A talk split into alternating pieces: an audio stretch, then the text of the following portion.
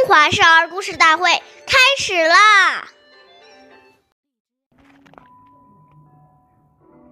亲爱我，孝何难；亲赠我，孝方贤。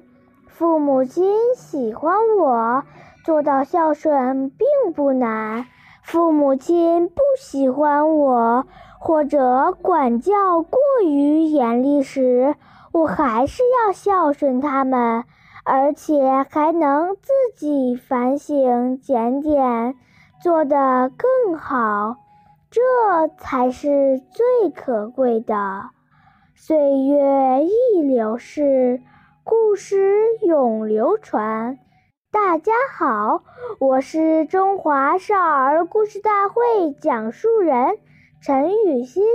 我今天给大家讲的故事是。王祥卧里第九集。王祥是晋朝人，他母亲去世后，父亲又娶了继母。继母对王祥很苛刻，经常在父亲身边说他坏话。久而久之，父亲也不喜欢他了。但王祥仍然很孝顺自己的父母，经常问寒问暖。继母生病了，他总是伺候在旁。有一年冬天，王祥的继母病了，想吃鲜活的鲤鱼。大冬天的，哪里能捕鱼呢？但王祥。还是来到了河边，河上已经结冰了。为了能捉到活鱼，王祥竟然脱掉衣服，窝在冰上，用体温化开冰捕鱼。真巧，两条鲤鱼一跃而出，他不知有多高兴。王祥的孝行感动了继母。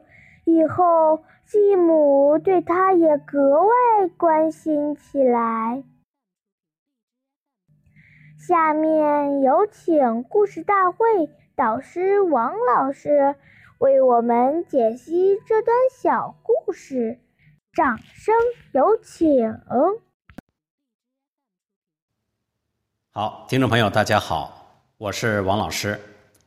我们把刚才的故事进行一个解读。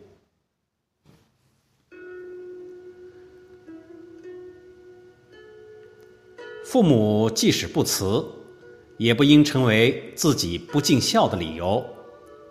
因为父母给予生命，并将我们抚育成人，这个慈德太大，做儿女的用任何方法都无法回报的。但是，父母身上可能会有缺点，作为儿女，应该感恩父母的养育之恩，而加以包容。不可以以此作为自己不孝的理由，这是功利观，而非道义观。